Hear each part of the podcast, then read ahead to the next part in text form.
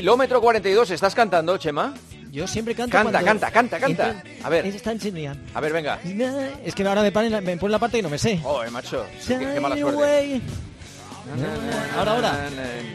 Take on me, take on me. Qué maravilla. ¿eh? Esto- eh, y esto lo hace corriendo, ¿eh? Sí, Cuando sí, llega claro. de- en el kilómetro 21 de una media maratón, hace esto. Oye, lo que has colgado hoy con, con Pau, con tu hija, ¿Qué te parece la fuerza? eh, vamos a ver una cosa. eh, ¿Te gana en, en arrancada, en sprint? ¿O, Bueno, o la has dejado un poco? No, no, te, yo no dejo ganar a, a nadie, ya, ya puede ser quien sea, ni a, ni a mis ¿Sprinta hijos. mejor o sea. que tú? O sea, se nota que tiene mucha más fuerza que yo, más fuerza explosiva y, si fuera más larga el esfuerzo, en, en 50 metros me machaca, no es que me gane, me machacas, en una diferencia brutal. Estamos haciendo un ejercicio isométrico, aguantando 30 segundos, había que soltarlo y hacer una cuesta de 50 metros y me machacaba, o sea que, vamos, pura verdad y se nota que aunque sean deportes diferentes, ella nadadora y, y Pero yo está- corredor, pues uf, Sí, y pero, tremenda, pero- unas pero- patas pero que las tiene. patorras que te iba a decir, las y, los y que y brazos, los brazos, Sí, me, sí, me bueno. fijé cómo tiene, los tiene Bueno, marcados por pero es que detrás. se mete unas tundas de entrenar. Bueno, claro. Sí, sí. Estamos hablando de una nadadora de élite y, y que lógicamente pues eh, puede hacer cualquier ejercicio. Vamos, igual que si tomamos a cualquier deportista de referencia, hay veces que a- cuando hablamos de fuerza explosiva, fuerza de resistencia, podemos compartir ejercicios y luego cada uno pues tiene ese- esa ventaja, ¿no? Y, y, lógicamente en fuerza explosiva no estoy a años luz de, ella. Así que, pero, pero vamos, he disfrutado con ella un ratito, ha sido maravilloso, pero me ha machacado, me ha machacado. Pues Así mira, estoy contento cantando. ¿no te- Pues ¿Cómo no voy a terminar el día? No, no, no me extraña, no me extraña. Tienes mucha, muchas cosas que celebrar. Bueno, ¿Qué eh, queréis que hablemos? ¿Primero de los temas o primero pasamos consulta? Eh, Hoy eh, pasamos consulta, ¿eh? sí, venga. Hoy pasamos consulta. Venga, sí, sí. Sí, porque tenemos al doctor Vamos al médico que te- tenemos que ir al médico. Porque eh, artrosis, ahí va, ¿qué es la artrosis? ¿Qué es la artrosis? Bueno, yo lo he leído en Wikipedia, a ver si el doctor luego lo confirma. Eh, dice que Wikipedia que es la enfermedad degenerativa más frecuente y se trata de la destrucción del cartílago que recubre los huesos. ¿Qué pasa cuando eso desaparece? Pues que el roce es entre los huesos y ahí ya empezamos a tener problemas importantes. Entonces nos estamos preguntando, como ya tenemos cierta edad, ya tenemos indicios de todo esto, si podemos seguir haciendo deporte, si esto hay alguna forma de solucionarlo y cómo hay que tratarlo. Así que ya está el doctor David Capape, nuestro médico de cabecera, para responderlo. Hola, doctor. Hola, buenas noches. Buenas noches. ¿Qué tal? Muy bien, aquí escuchándoos ahí cantar Sí, somos gente, gente feliz, gente feliz. y, y hablar de la artrosis, que es una palabra que sobre todo lo tenemos que desmitificar hoy aquí para que la gente tampoco se asuste tanto y se, y se acompleje tanto cuando le dicen en, una, en alguna prueba radiológica, una resonancia que hay inicio de artrosis o artrosis, porque es que veo gente con mucho, mucho miedo a este Bueno, tema. sobre todo que salen muy acomplejados porque dicen, joder, soy viejo. Soy macho. mayor, claro. Soy viejo, Sí. tengo artrosis. Eso es lo peor, eso Sí, es lo peor. Sí. Bueno, pero el problema es que hay que asumir el paso de los años y estar de la mejor manera posible, posible como pues, pero que puedes tener artrosis o puedes tener eh, eh, canas, ¿no? Y lo- los médicos tenemos hoy muchos medios de tratar la artrosis. Lo que pasa que es verdad que hay algunos pacientes, por ejemplo, eh, jugadores incluso de fútbol, de tenis, que a lo largo de los años incluso necesitan operarse, ¿no? Ponerse una prótesis finalmente, ¿vale? Eso es como el extremo del, el extremo del abanico pero la mayoría de la gente tenemos a lo mejor un problema en el cuello, un problema en la espalda, un problema en la rodilla, un problema en las manos.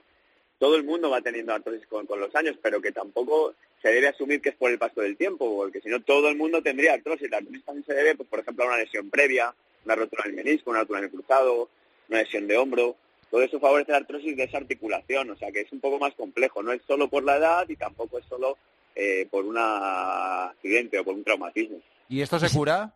Eso iba a preguntar yo, ¿y si se puede entrenar con normalidad? Pues eh, hay que individualizar, hay que seleccionar el paciente, el caso, y hay que intentar que el paciente siga o, el- o la persona no siga haciendo acti- actividad. Lo que se ha demostrado claramente es que cuanto más activo te mantienes, eh, Chema, lo sabéis todos, eh, tanto una articulación como un hueso, como un músculo, un tendón necesita actividad. Lo que pasa es que a veces hay, hay un momento dado en tu vida que a lo mejor tienes que dejar el fútbol o, o incluso de correr y hacer piscina o bicicleta, depende de la, de la artrosis donde la puedes tener, ¿no? Y hablo de artrosis severas. Pero hay artrosis iniciales que pues con, con- con algunos medicamentos condroprotectores, con inyecciones de ácido hialurónico, con bonificaciones de, factores de crecimiento, etcétera. Con todo eso uno se mantiene, se mantiene la articulación con una salud bastante, bastante buena para seguir activos, que al final hace estar delgado, estar fuerte, y eso te ayuda un montón. O sea, no hay nada peor que dejarse, abandonarse, me tengo un dolor de rodilla, tengo artrosis, me quedo en casa, me quedo en el sillón, engordo, el círculo vicioso va a ser mil veces peor. O sea, que se puede seguir entrenando, lo único que hay que tener eh, ciertas precauciones, eh, que existen remedios que nos puede proporcionar a nivel médico y luego también yo creo que el seguir potenciando, trabajando a nivel muscular también nos ayuda ¿no? con, esa, con esa artrosis, ¿verdad? Exacto, exacto. O sea, tenemos que entender, tenemos que entender que es una, una lesión, una enfermedad de las articulaciones, ¿no? de donde hacemos el juego articular, y, que, bueno, depende del grado. Si no es muy, muy severo, siempre conviene más mantener eh, la actividad y la carga que, que, hacer un reposo, ¿no? Salvo fases agudas, por ejemplo, de mucho dolor. Entonces, siempre va a ser mejor la actividad, pero es verdad que no todos los pacientes, no todo el mundo puede seguir con ciertas actividades agresivas si tiene una artrosis determinada, ¿no? Eh, doctor, ¿se puede hacer algo para prevenirlo? Eh, para prevenirlo, sobre todo, eh, hablamos de algunas de algunas articulaciones concretas, ¿no? Por ejemplo, la, rodilla, la cadera, el tobillo, la rodilla es lo más frecuente, pues, pues estar en un buen peso adecuado, estar fuerte, estar delgado, estar fuerte y delgado sería la definición, ¿no? Y, luego es verdad que, que, como os digo, si, has tenido una lesión de rodilla o una lesión de menisco, una cirugía de cruzado, lo que sea, en este caso ya, aunque te cuides, pues puedes ir desarrollando una artrosis inevitablemente con el paso de los años. Pero pero que no hay que asumir artrosis, no puedo hacer nada. Lo que pasa que es verdad que qué pasa? Que eso lo utiliza mucha gente como excusa. no, no puedo correr porque tengo artrosis en la rodilla y no puedo, ¿no? Que, yo creo que mucha gente lo utiliza como, a lo mejor como una excusa, pero sí el desconocimiento que existen maneras de cuidarlo o aliviar esos síntomas y, prevenirlos con ejercicio. En, alimentación, por ejemplo, ¿hay algo, hay algo que pueda ayudar a, prevenirla o a tratarla? Eh, bueno, a ver, cuando hablamos ya de, la artrosis, que cuando ya diagnosticamos si es, si es concreta, no hay si un desgaste claro, eh, a ver, la alimentación te puede ayudar un poquito, pero no es no es, no, es no llega tanto, no es tan importante, por eso es más, más útil, por ejemplo, una inyección dentro de la rodilla de ácido hialurónico. Pero una alimentación saludable, claro que ayuda a una artrosis llamada sin causa, sin causa previa concreta, ¿no? Pero volviendo, tengo que incidir en que la gente no se asuste, no, no sea, no sea cobarde cuando crea. Ibas a decir no se acojone, ibas a decir no se acojone. o sea, a ver, eh, puedes decirlo, puedes decirlo, doctor. No, por ejemplo, los cirujanos tenemos eh, tendencia a artrosis cervical. claro, de mirar para abajo. No vamos a seguir sin operar, o la gente tiene artrosis lumbar, pero que, que parece que cuando es una rodilla o una cadera, pues parece que es el fin del mundo, ¿no? Y, luego, hombre, que si la cosa va muy mal, de verdad tienes una artrosis muy avanzada, pues que es verdad que las prótesis de cadera y rodilla dan buenos resultados. estaba jugando al tenis Andy Murray que creo que tiene prótesis de cadera. sí. Fijaros, ¿no? Sí, sí. Bueno, que, hablamos de, que, hablamos de que la, medicina ha mejorado mucho, mucho, mucho. Pues mira qué bien. Pues nada, pues nos pondremos inyecciones de ácido hialurónico. Sí, en, en, una primera fase al menos, ¿no? Sí, eso sin duda. Es que a mí me toca mañana. ¿Sí? ¿Dónde? ¿Dónde? Ah, no, duele, no duele, no duele. No, duele, no duele ¿En qué parte de la, rodilla? En la rodilla, vale, vale. Hay que ponerse una, al año, ¿no, doctor? Yo, un año no hace daño. Es el mantenimiento, es que a veces mantenemos mejor. Es engrasar. Más, engrasar. a los, a los, coches que a nosotros mismos. Claro. no tiene sentido. Claro, claro. Es engrasar. ¿Tú quieres ver una cara de felicidad? La del doctor cuando te va a poner una inyección. Sí, hombre, sí, ya se la he visto. ya se la he visto. Bueno, me gusta mi trabajo. Claro, claro, claro.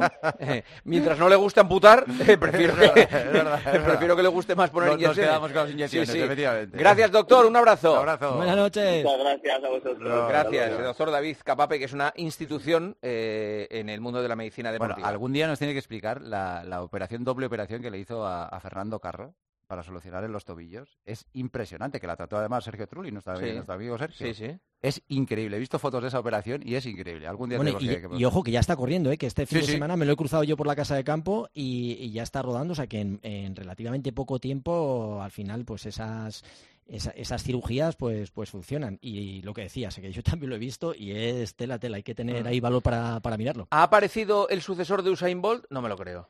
Eso dicen. Pues ojito, ojito, que hemos tenido, bueno, hay varios, yo creo que cuando nos vamos haciendo mayores, al final vivimos el paso de generaciones y tenemos tan mitificado a ciertos deportistas, mira, Mo Farah, que ya está, pues eso, eh, queriéndose retirar, todos tenemos en mente a Usain Bolt y es que ha salido un americano de 18 años que ha batido eh, el récord del mundo sub-20 eh, Nighton, que se ha cascado 19.49, que es la cuarta mejor marca de la historia y todavía mucho mejor que el tiempo que hizo Usain Bolt con, con su edad, que hizo 19.93, o sea, casi medio segundo, una auténtica barbaridad. Así que este chaval, bueno, este chavalín. hay que decir que la carrera, en vez de hacerlo como estamos acostumbrados el 200 llegando a meta, lo aprovecharon y salieron desde lo que es la, salida, ¿no? Haciéndolo un poco al revés, el primer 200 del 400, de tal manera que se viera favorecido un poquito, que soplaba el viento, hubiera sido contrario, así sopló un poco a favor, más 1,4, pero vamos, un auténtico marcón el que hizo este Nighton, que, tiene tan solo 18 años. Y también tenemos un africano, Lesile Tebogo, que se ha marcado un 9,96, que también ha batido ese récord del mundo en, en y, con 18 años, o sea que estamos viviendo un poquito eh, pues ese cambio generacional, estos nuevos talentos que surgen y, yo creo también que nos vamos haciendo mayores, que hemos vivido una época de unos deportistas extraordinarios y lógicamente el tiempo va pasando, pero ojito con, estos dos bestias que, vamos, están llamados a ser pues esos sucesores de bola, aunque el listón está muy alto, pero 19.49, cuarta mejor marca de la historia y récord del mundo en categoría sub-20 para, para este estadounidense que se llama Knighton, así que no se olviden. Es récord sub-20 para un chaval de 18. O sea, que le quedan otros dos años más para seguir pulverizando ese récord, que era suyo además.